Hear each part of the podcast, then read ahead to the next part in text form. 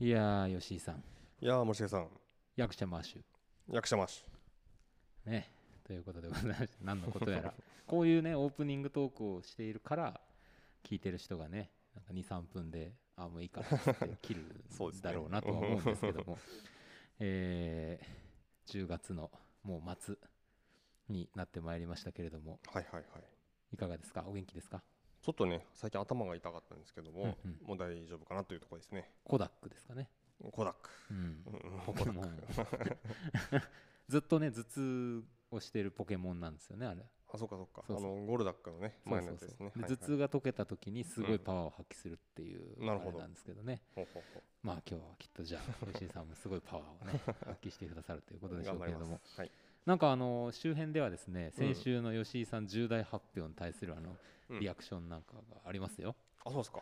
BTS あ私は誰々が好きですみたいなのを伝えてくださいって言われたけど誰だったかちょっと名前忘れちゃって。え、なんかジジソンじゃない？なんかそんな名前の人がいますよねなんかね。ジミンですかね？ジミンジミン。ああ、ジミン人気ですね。うん。僕の周りでも人すごい好きな人。あそうですか。ん、僕も好きですけど。ジミンが好きですと伝えお伝えくださいっていうような。はいはいはい。でわかりますよ。透明感のある声とね、あの姿と。素晴らしいですね。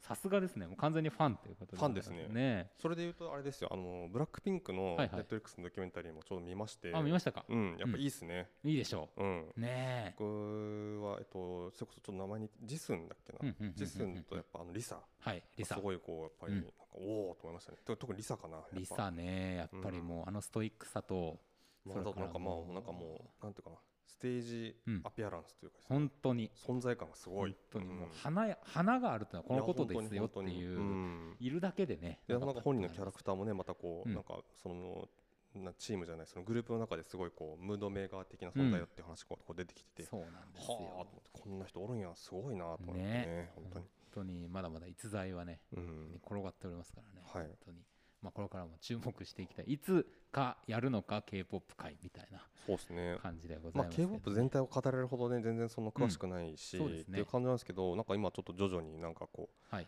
まあなんまあ別になんか個人的にっていうよりはこうなんか世界的な潮流なんでしょうけど、そうですね。んうんうん。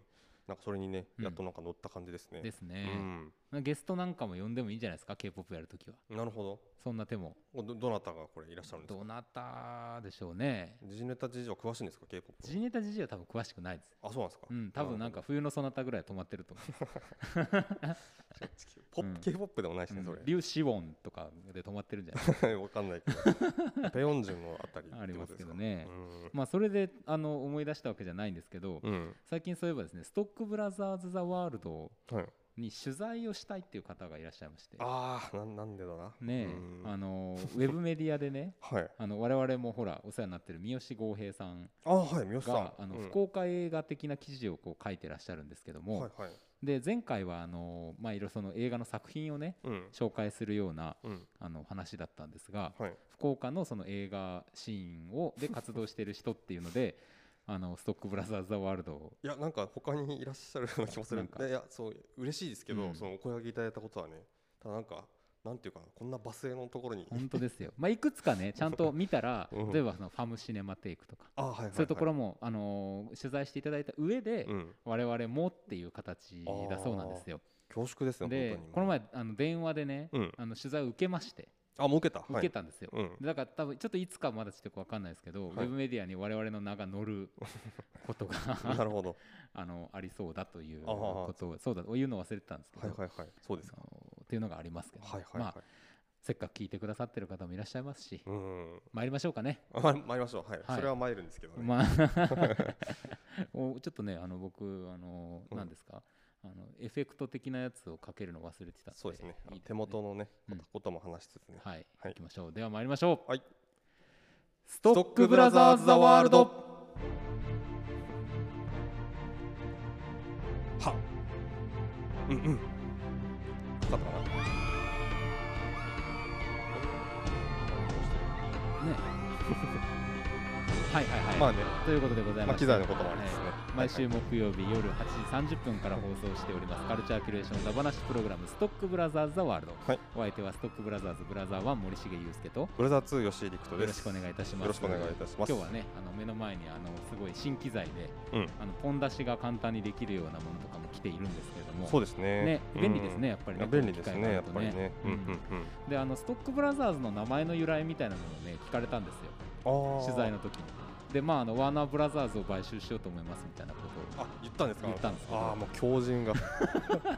強靭ぶりを包み隠さず出した、あとほらあの本当にそれだけではなくて、うん。あのほらネットフリックスで上がってるさ、うん。あのスタンドアップコメディ、ああはいはいはいはい、うん。な何ブラザーズだったかちょっといやもうその辺がねファック・ニクソンっていうやつらですけど、はいはいはい。あの22ジャンプセットに出てたあの双子のね。そうそうそうそう。そうあのスタンダップコメディアンですね。あの彼らからも撮ってるみたいなことをちょっとこう言ってはい。あの影響を受けましたみたいな ことを言ってインタビューっぽいな。あの言ったんですけど、はい。まあ、どういう記事になってくるのかっていうのは非常に楽しみな、ねそう困ってるんじゃないですかうん。三好さんも、そうですよね。どうまとめたもんか、まあ、基本的に我々はもう力を抜いてやるんだと、ああそあのうです、ね。肩肘張らないところが我々の居場所であるというようなことをね、うん。まあ、ざっくり伝えたんですけども、うん。うん。雑談以下のダ話をね。そうですそうですそうです。するラジオですと。そうなんですよ、い、やまあなんかぜひねあのお目にかかる機会があれば読んでいただければあはいというところで ございますけどもね、うん。もうあの今日はほら我々さ後があるじゃないですか。うんそうまああとってなんかイントロ大会なんですけど、ね。遊びじゃねえかっていうね、このね博多南駅前ビル4階のうん。ナチュラルビアガーデンで開催される、えー仮想イントロ大会。っあ仮想イントロ大会。ていうのにね我々もうちょっとこれあの仮想はなんか仮想空間とかそういう仮想ではなく、ああなるほどね。うん、あの今このご時世ですから。そうね。というわけではなくて、うんえっと、ハロウィン的なまあそうです。コスチュームということうんですけど、コスチュームプレイということですね。まあちょっとなんかあの抜かったというか、うん。あの仮想のことをちょっとあまり考えてなかったそうですね。もろあの普段着できましたけど。どうしましょうかねっていうあたりですね。まあね、あのいやだからこっからなんか変に仮想のことをしようとすると、ね、だからボラットみたいなことになるわけですよ。半端なね。あのいや半端なというかさあのボラットがさあのやたらこう、まあ、特に下半身を出したがるじゃないですか。あ そういうことね。いやそうなんかまあそのなんていうのももろじゃなくてもあの人あの変わった水着とかさはい着るじゃないですか。着ますあとあのね。ね今日やる映画のさの前半でもあのパンイチで外歩いてましたけど、歩いてましたね。まあああいうことになるわけですよ。そうですね。だからまあ 危険危険。あんまりそういう欲を出さずにうんうんこのままの私たちで行こううん。とそうですね。いうことですかね。でまあそういう話題にもなってきましたけれども、はい。まあ仮想とかでもしたことありますか？いやだからあれですよ。僕あのーこの話ねこのラジオでして森重さん、あもう全然違う流れでその話したら、その仮想のことをやたら突っ込まれた記憶があるんですけど覚えてないですか、森重さん？あそうでしたか？あのー僕あの幼少期ですね、はい。ドイツでこう、はいはいはい。まあ、暮らしてたわけなんですけど、はいはいはいはい。その時にあのドイツはねそのハロウィンじゃなくてまた別のこう仮想パーティーがあるんですよ子供の。うん。子供なんかそこに集まってみんなでなんかとりあえずまあなんかこうコスプレして、はい。なんかまあご飯食べたりするみたいな。まあ、ちょっとしたパーティーみたいなのがあるんですけど、はいはい。その時にそのカウボーイの格好をしてですね、あのーなんだっけ、あの音だけが鳴る銃、エアガンとかじゃ弾じゃなくて、はいはいあの火薬銃っていうんですか、はいはいはい。あの森重君があの誕生日プレゼントであげましたけどもいた、だきましたね。あ多分その時にこの話したんですね。うんうんうん。そのなんかイノシシとか追い払うのにね結構音が鳴るんで、はいはい。こういう銃いいんじゃないかっていうことで多分昔ね駄菓子屋さんとかにそういう銃売ってたんですよこうなんていうかなあのハンマーでその火薬を叩き潰して銃の、はい。銃のハンマーでね。うん。でそれでそのパーンって音がだけが鳴るなる。ありましたありました。はいはいはい。あいただきましたね。そしてそれはね。それをねその子供の時にあの本当に鉄製のリボルバーの銃ですごいかっこいいやつがあって、はいはい。それであのカウボーイの格好してねやったんですよ、なるほど。はい、で僕だからすごいありますよ。結構しっかりやったことありますね。割とだからしっかりですよ。なんかその、うん、もう買い込んでね、買い込んで。あうん、そうか。そういう意味ではちょっと早めに対策しておくべきでしたね。今日の。森重さんないんですかその僕ですか？コスプレいやなんかね劇とか除いてねそのあのー小学校の時に通ってた英会話教室に、うんあの紙で作ったですね、うん牙を加えてドラキュラの格好をしていった結果、うん髪がべちょべちょになったっていうことはありますね。えまずそれはそのなんかそういうイベントの日だったんですか？そう、ハロウィン。ああなるほどねそう。まあやるうん。そのタイミングとしてはまあそういうタイミングでと。家にある黒い布をまというんうん。であの歯をねうん。こう紙をさハサミで切ってさ、はいはい。歯の形に。でこう加えて いったらあのびちょびちょのね。髪が。不衛生極まりないっていう。本当今の時期とかもう最悪の最悪ですよね。NG なやつじゃないですか、ね。わけですけども、まあやっぱ子供の時ですよね、うん。まあ大人になってからはなかなか。ないかな僕はあのその僕じゃない僕はやってないんですけど前ちょっと話したと思うけどあの大学の時のバンドサークル、はいはいはい。はいちょっと一瞬だけ所属してた時期もあるんですけど、ええ。B ロックっていうバンドサークルが九州大学ありまして、はい。はいそこがですねあの毎週このぐらいの時期にやるんですよ。あのコスプレ大会みたいな。なるほど。もうあの演奏とかなしで、はいはいはい。コスプレだけで多分集まるって確かその飲み会だったと思うんですけど、うんうん。それは結構ねあの本当に力入れた人たちが 何人かいてで僕の後輩の人がですねあのツイッターですごく話題になっててほえっとえっとですね、ちょうどレディー・ガガが流行ってる時に レディー・ガガがすごいこうなんていうかな真っ黒い板みたいなうはいはいほぼなんかもう真横にすごい伸びてるみたいな。ポーカーフェイスの時かな。そうそうそのぐらいの時ですね、うん。あのそれですごい厚底の靴履いてみたいなのあったじゃないですか、はい。それをですねあほぼ完全再現した猛者が、まあ、男性なんですけどはいいましてですね後輩に。すげえななんかねツイッターでしかもなんか違うルートからその人たちのそのがなんか一般の人が撮った写真、うん。なんかやばいやつがいるみたはいいな、はいはいはいそれを 僕のタイムラインに流れてきたはいぐらい、結構はねやばいなそれ。回り回ってきたってことでしょ？回り回ってきた。まあツイッター黎明期で、うん。多分今ほど人口はなかったっんてもあるんでしょうけど、いやすごかったですよねあれなんだっけ？あのゲニウス・ロッキーだっけ？ドイツのさアーティストがそういうコスチュームを、あの昔しててさ。あで最近だとあのハライチの岩井がうん。渡辺直美とのコントで、うん。そのコスチュームであの塩の魔人と醤油の魔人みたいなコントやってました。歌物コントやってましたけど。あそこですよだからもうそれに先駆けること何年みたいな形でしょ？まあねなんかレザーでねね。あのすごいどうやって何か食べたりするんだろうみたいなはいはいはいはい衣装でしたけど、はいへえそれで地下鉄に乗ったんですよ、やばいですうん。ね、でその地下鉄に乗るところでみんなに取られたっていううわ一般の人たち。ーよく取られるだけで済みましたね。なんか止められなかったんだね。だからうん、止められるしね。その改札よく通れたなっていうのもあるしね。ね。やばーってなりますうんよ引っかからずにね、まあねそれぐらいまで一回ちょっとやってみたような気もしますけどね。いますけどね、うん、着ぐるみまとかありますよ。なんかうちにヨッシーの着ぐるみあるんで。あへヨッシー着ぐるみ着たりとか。ええ着ぐるみは着たことないなありますよ。面白そうだな。同じくビアガーデンの「うん紅白歌合戦」で僕審査員をね去年とかやったんですけど、うん。まあ、ヨッシーの着ぐるみ着て。え着ぐるみってそのもう完全に着ぐるみですか？顔が出ない。フルフあ顔だけ出ますあ首ぐらいから。だから僕の顔の上にですねヨッシーの頭が。ヨッシーの頭がはいはいはい。なんであの顔出すと首なんだろうね。あれね。怖いんだよ、怖い怖い。あのなんかあの狩りをしたみたいな。そうそうそうなりますけど。なんあかほらもう12分経ってますよ。やばいやばい。行きましょう、ね結構いろいろ話してそうなんですよね。そうなんですよ。うん。これねなんかさっきから僕あのエフェクトかけようと思ってんだけどさ、うん。うまくかからないねなんかね。ですかね。これをもうちょっとこうしてみたらとかあるのかな。なんちょっとね喋りながらね。喋りなあこれか？いつものこれをこうして こうしてこうしてですよ。まあタスカもモデル12あ来ましたよ。ねはいこれです。これでしたね。参りましょうか。はい。天が呼ぶ地が呼ぶ人が呼ぶ。映画を見ろと人が呼ぶ。聞け。悪人ども我は正義の役人シネマンどころ開門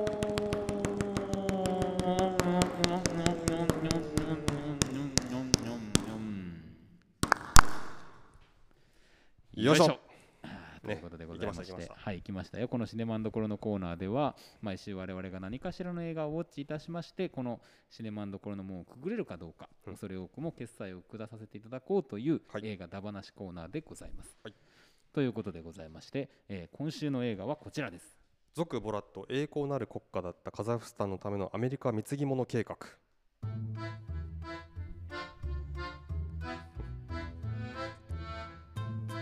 カザフスタン人ジャーナリストボラット・サグディエフによるドキュメンタリー映画という形式のモキュメンタリーコメディ映画、うん。ボラットはコーエンが主演するコメディ映画アリジー・ショーのキャラクターの一つ。イギリスで人気を得た後アメリカでも有名になった、まあ、ということで短めの今日はあれですけども。でまあこれあの元はねそのあ、まあ、も元はその今の紹介あった通りこうイギリスの確かテレビ番組だったのが、うんこう映画化して、えー、とそれが2006年に、ボラット栄光なる国家カザフスタンのためのアメリカ文化学習っていう、うん。タイトルでこれ出て、うん。でまあそのねなんだっけシカゴセブン裁判の時にちょっとはい。あその前かに話したけどなんかこのまあササバロン・コーエンという人がですね、まあ、この後にそのブルーノっていう今度はそのオーストリア出身のなんかこうゲイうん。ファッションレポーターみたいなこうまたおん同じそのふりをして、えーとまあ人々人々を騙しながらこうやっていくモキュメンタリーっていうのがあって、ね。でもう相当顔もさ割れてさ、そうですよ。うん。でできないって言ったんだけどなんか2は出たと。ね。で、ね、どうなるかなと思ったけどあっさりうん。Amazon プライムに出てきて、はいはい。2がですね配信始まってうん。ちょっとこれは今日今回やってみようかそうですね。ということでですね早速ボラット2をうん。今見たわけなんですけど、いやーこれアリ G はさ、うん。あれですよねサシャ・バロン公演のラッパー人格ですよね。そうそうラッパーですね。ね。うんうん。まあアリジェもね面白いんですけどやっぱりなんかこうボラットがとにかくやっぱこうすごい、いやまあ、前回は一応ストーリーとしてはそのはい。カザフスタンテレビリポーターが、うんえーまあ、ちょっとアメリカその大統領のカザフスタンの大統領の命を受けて、まあ、アメリカの文化ちょっと学んでこいと。ーはいはい。でそのまあその自国のさそのなんていうのかな。あのーまあ、自自国にいろいろこう取り入れるために、はい。うん、そのアメリカのね見習うべきところっていうことで、まあ、あのカザフスタンのテレビリポーターボラットが、えーアメリカにやってきたってうんいうことでそれをまあ取材おあの彼がいろいろ取材していくのを追っていくっていう体で、うんうん。あのー相手役としてこう取材される人々は本当にカザフスタンのテレビリポーターだと思って、その取材を受けてるんですよね。だからもう露骨にねそう露骨に。嫌な顔もするし。するし あとそのどうせそのアメリカとかじゃこれ俺が言ったことは流れねえだろうと思って、いろいろまあ本音らしきことをいろいろ言ったり言ってしまったりとかですね、いろいろこう油断していろんなことしてるんですけど、うん。実はこうその時にこうまあちょっと一応契約書これあのサインくださいみたいな感じではい。サインもらったその契約書にはいやこれあの映画でアメリカで流しますっていうのが書いてあって、みんな見ずにうん。サインしちゃって、えー訴えることもできないと。そうですね。だから用意周到にねいろいろやってるわけですけど。だから前回は結構こうアメリカをこうざっくりーはい。アメリカの、まあ、その時のアメリカの、うん。まあ、こうこういうとこちょっと変だよねっていうところをいろいろこう、きまあ、切っていくというかですね、こうまあ茶化していくようなうん。感じだったんですけど今回の2はやっぱタイミング的に、まあ、そのトランプ政権の今アメリカっていうことと、はいまあ、あとコロナ、うん。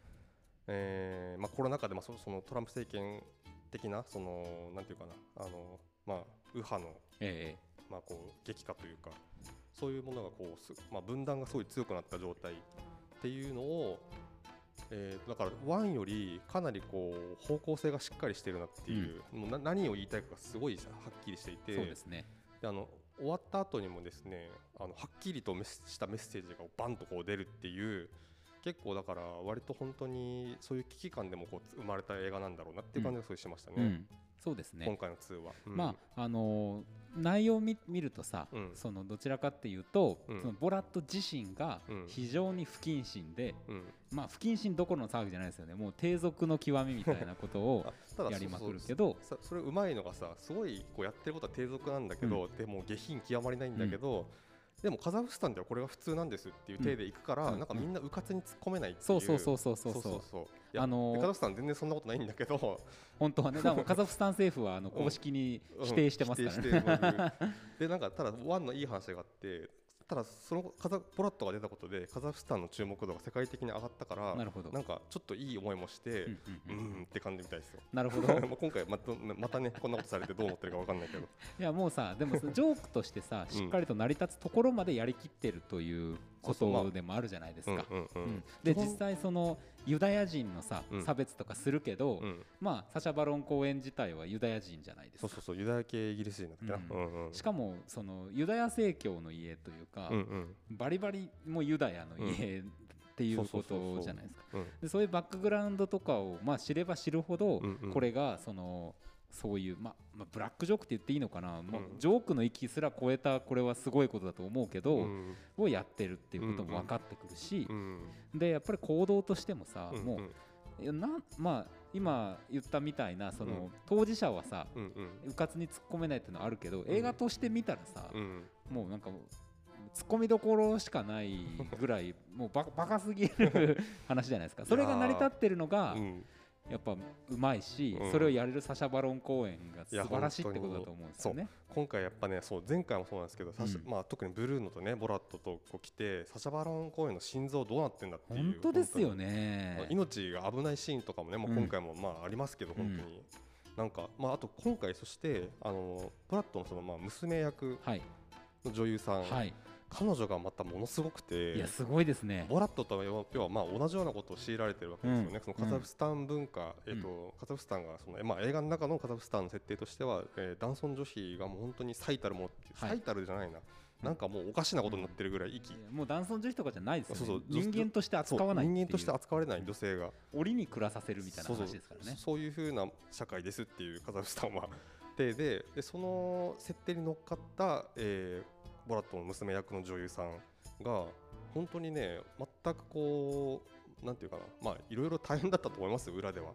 だけど本当にやりきっててね、その役を。本当に。いやすごいよ。あんいなまあ実際なんか20何歳かの女性らしいんですけど、うんうん本当にねほんあのもう口で言うのをはばかれるようなシーンとかいろいろあるんですけど全部やりきっててね。今後めちゃくちゃ応援したいもんあいや本当本当、うん。今後すごいね、いろんな役出てくるねおあのーねうん。キャスティングされるんじゃないかっていうぐらい。いますよ。うん。うん。素晴らしかったっすね。素晴らしいですよね。まあ、あの普通にさこうちょっとまあ言ってみれば、うん。あの外で暮らしてて小汚い感じの格好から、うん。めちゃめちゃドレスアップして綺麗なところまで幅も広くやったし、そうねでもその中でさ、うん。その真にある何か、うんうん。その彼女のキャラクターみたいなもう見失わないっていうのがすごい、うんそうそうそうそう。あれだけ見かけとか、うん。環境変わったらちょっとブレそうなもんだけど、うんうんうん。全然ブレないじゃないですか。そうですね。だからその辺もねやっぱすごいあの,、うん。あの人のなんか才能をね、うん。垣間見るって部分はありましたよね。ね。うん。なんか本当に今回は結構まあ前回も一応大きい大筋っていうのはあるんですけど、はい。今回はなんかもっとこうストーリーラインが明確になってて、なんか割とねそれがこう,、うん。こう緩急もいい感じにあり、うん。なんか話としてもまあまあいい話になってるんですけど。そうですね。いやーすごいですね。本当にボラット2は素晴らしかったです。ね本当にまああのーぜひね見ていただきたいというのと同時に、うん。そのまああんまりこういう、まあ、ある種のコメディコメディっていう言葉は日本で使われてる意味と少し違う気もするんですけど、はいはいはい。でというもの慣れてない人っうん。ていうのもいると思うんですよ。そうです。まあこれ分かった上でいやでもこれ嫌いっていう人もいるのもすごい分かるっていうか、うん。そうですね。でもやっぱこういうものがあるということを 見てもらいたいなという気はあるし、あのほらこれってさ別にうん。社会的なものをう大真面目に話すよりも笑いに変えた方が伝わりやすいみたいな妥協案的な手段でも別にないしうん。そのただ茶化してうワイワイ騒いでるだけでもないっていうか、うん。まあ、まさにさシカゴセブン裁判のうん。サシャ・バロン公演が演じていたあのキャラクター、アビーだったアビーじゃないえっ、とかのえー、とスタンスとかとさある意味似たところがある、その真面目さがあるわけじゃないですかこの映画には、うんまこの映画をね真面目だという言葉で表現していいのかどうかわかんないけど。まあでも今回は特にすごい、まあ、前回よりも本当に真面目だなと思いましたよ。そうですね、うん。相当な危機感をうん。携えて臨んでる感じはしましたよね。危機感をすごいあのサシャバロン公演そのまあこの制作チームが抱える危機感みたいなの感じましたね。うんね。じゃないと作れないもんねこんな。いやーそうですよ。いやだってさ、うん。普通にその政府のうん。養殖に近い人とか、うん結構長い尺でさ、うんうん。まあ明かす、うん。いや結構もう普通にスキャンダルじゃない？うんうん。本当にね。なんかあのハニートラップに近いこと仕掛けてましたしね、うん、そうそうそうそうそう。ただそれをさ女優さんがやるからさいや本当に。まあもうギリギリでね入ってきましたけど、うん本当ですよ、うビビるなーっていや感ー。なんかね本当に。でもそううまいなと思ったのがさ前あのボラットもはい。うすでに顔が割れてるからできないって言ってたのになっていう話したと思うけど、はい。まさにそれを最初見せるじゃないですか。そうですね。あの実際ボラットのまあすでにそれ仮装なんですけど、はい。そのまんま街に出てって、うん。みんなボラットだボラットだっつって、うん、サインなんかくれとかね。学習回しとかって向こうから言ってくるぐらいの high five とかね ボラットの口癖みんな覚えてて、はい。14年前の映画ですけど、まあ、それぐらいヒットしてっていうね、うんところを最初見せた後にさらにそこからだからもうバレちゃうから変装するんだっつってはいね、はいはい。違う格好するんですよね、うん。そこあたりもこうスマートだし、ね。まあ本当になんていうかな結構あの振りが割と効いてて今回。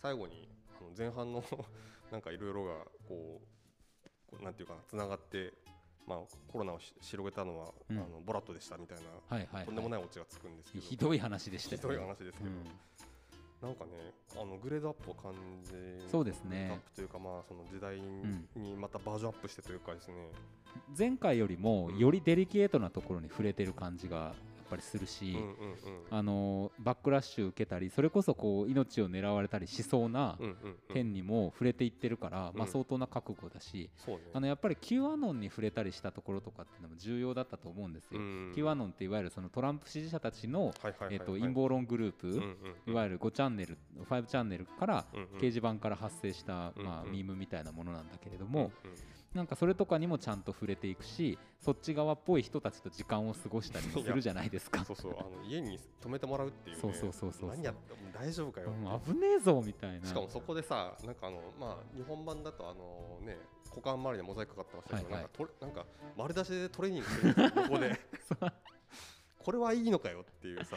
本当ですよ。でもすごいよな本当に、ねえ。すごいとしか言いようがない。何やってんだって感じなんですけど。ねただ本当に今回その前回とかそのボボラボラット1とかブルーノとかは割とこう無差別になんかこう攻撃するしたい人たちもしてるしなんかえこっちも攻撃するのみたいな人たちも攻撃したりとかしててなんか割とこう無方向なうん。無方向にうん。やたらめったらこう茶化すみたいな感じだったんですけど、はいは今回は結構そこがあの割と方向がすごいついててね。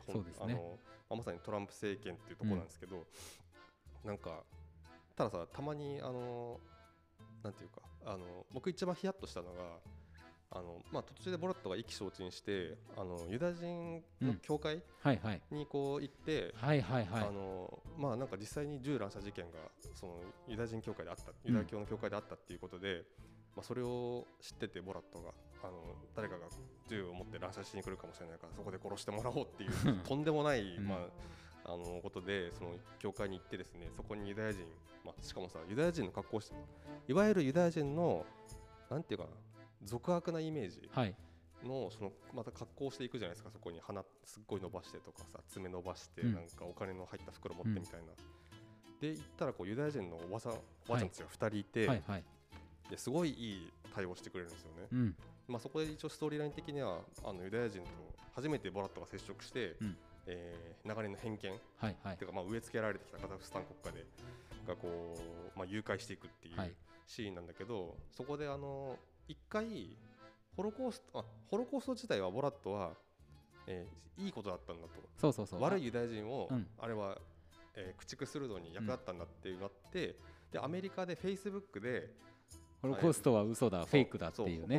そうホロコーストはなかった説を見てしまってそれを、えー今度は信じてしまい、うんでおばあちゃんにおばあちゃんがそのホロコーストの生き残りのおばあちゃんで、うんあれは私はもう目の前で見たってうんいうのを聞いて嬉しそうな顔するじゃないですか、はいはいはい。あそこがね本当にもうなんかもう胃が痛くなる思本い当ね。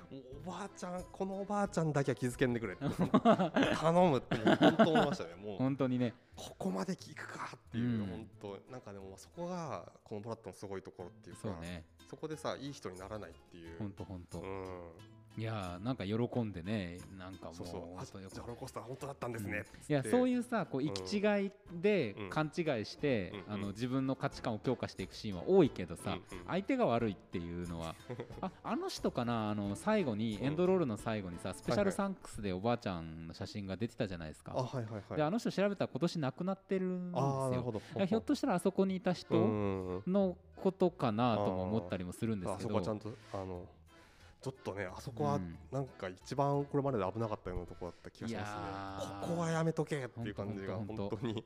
うん。そこまで行ってそこ行くのがまあすごいとは思いますけどね。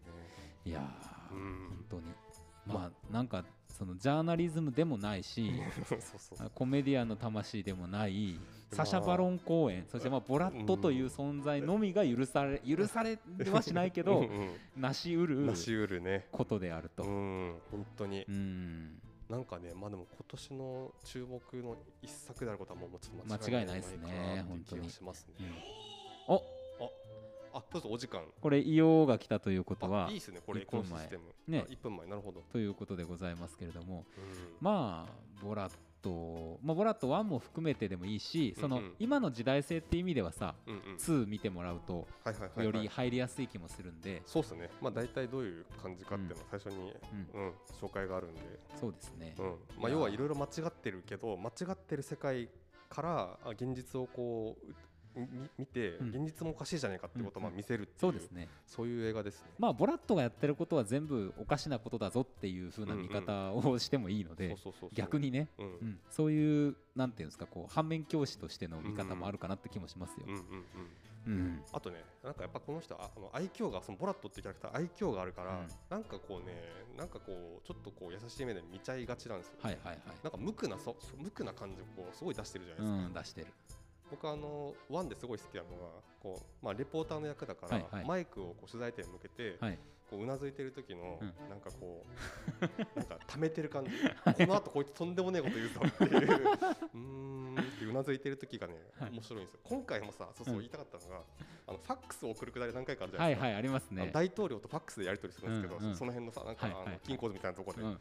その時にあのいちいちファックスを送ってファック届いたファックスを受け取るカットが入るじゃないですか、はいはい。なんかあの間がすごい面白いなとうん思って、うん このおじさんは何に付き合わされてるんだろうっていう本当それもね民間のおじさんですけど、うん。ねなんかもうなんか笑えないけどやっぱ笑えるし。本当ですよ。ううん。んあそこもね多分お店の名前とか多分あれ映画用に書き換えてんじゃないかなと思うけど。ああそうかな。ちょっとねここで言葉に出しづらいブラックな多分ことかもなとか思いながらちょっと見てて。はははは。うんなんか本当ねうん。そういうものも散りばめられているからあの 見てもちろん調べてもらったりしたらさいっぱい多分出てくるからなんか世界というものがいかにねおかしなもので溢れてるかっていうことを知るきっかけにしてもいいんじゃないかなって気はしますよ。確そうあと今回思ったのがさそのアメリカのことをやっぱりこういろんな、まあ、特にさえやっぱり映画とかで、まあ、映画とかその何？こう SNS とかで見るものでさはい。なんかいいいい面はやっぱりこういろいろ見えるんですけど、うん。やっぱりすげえ歪んだ国だなっていうのもこうあそうですね。この。ボラットでやっぱりこう確認できるっていうかさ、ううんん絶対見えないのとこいっぱい出てくるじゃないですか、特にキリスト教原理主義派、はい。原理主義者周りとかさ、はい。なんか福音派のさ、はい。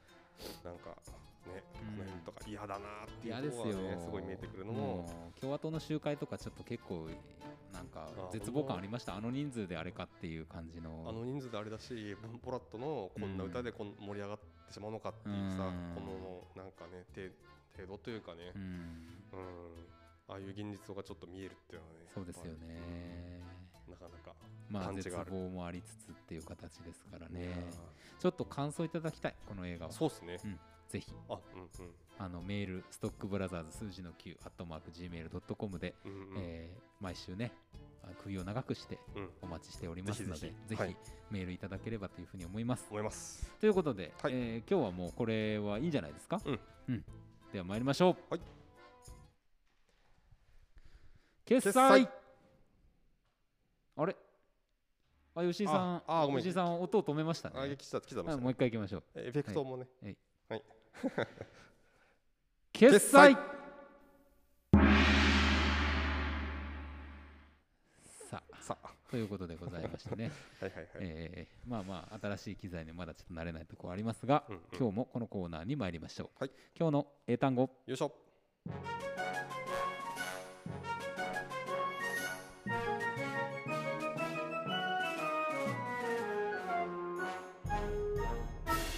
今日の英単語。よいしょ。このコーナーでは毎週インターネット上にゴロゴロゴロゴロ落ちている英単語たちを一つ一つ拾い集めては学びましょう、はい。そんな英単語コーナーでございます。おい。今入ってたようんだいぶ気の抜けた長えなっていいうねいやいや。あたりかと思いますけどね。時間がないのに長くやる。はい。今日の英単語参りますよ、はい。今日の英単語こちらです。前やったかなこれ。Further えやってないけど、えっと、Further F-U-R-T-H-E-R そうです。Further 先のとかですね。おおこれ速攻きましたね、はい。うんまあ、ほぼ正解です。ズバズバーン。え距離空間時間がもっと先にとかさらに遠くうんうん。さらに進んでとかまあさらにまたっていうようなそのこうええ重ねてみたいな感じの意味合いの意味かぶせる系の意味ですかね。うん。久々に当たったんじゃないですか。すごいもうスパーンときましたスねパーン来ましたね。これぞこれぞ英単語王の吉井の実力。5分の1ぐらいですけど。ねえ本当に。まあということでございます。では参りますよ、はい。Repeat after me OK further Father further Father further Father one more time okay? OK further Father okay. 難しいよな難しいよね。RL とかね。はい。ファザーとの区別が難しいですよね。まあということでございましてね。エンディングでございます。エンディングね。いやあのボラットさ本当にあのエンドロール後に出たこう字幕？あエンドルじゃない。あの、ね、映画の最後に。はいはい。すごいねときましたね。そうですね。あのそう今までやっぱふざけ切ってたんですけど、とうとう真面目なことを言ったそうですね。いや相当やばいよなう、もう本当に、うん。もうあのー世の中の状況がどれだけやばい状況なのかっていうことをうん。示してましたね、あれはね。示してましたね、本当に。うん。いや、ぜひ見ていただきたい。うん。えっ、と、そんな長くない90分ぐらいの映画でしたよね。うんうんっていう形ですし、Amazon プライムであのすぐ見れますので、うんうんうん。見ていただければいいな。いや本当に。あのあのさ共和党の集会にさ、あのトランプのさあのこしなんていうのあのフェイスマスクみたいなの持ってさ、行くところ娘担いで、ねあの次も持ってきましたよっつって。あそこでさあの警備員に追い出されるときにまだかぶってんじゃんうん。あそこすげえ面白くて。いや、このかマスクはかぶったままでいいのかって。ハイライトすぎるわ、あそこは。さあ、ということでございまして、皆さんまた来週、はいまた来週。さよなら。生放送が近いよ。よっしゃ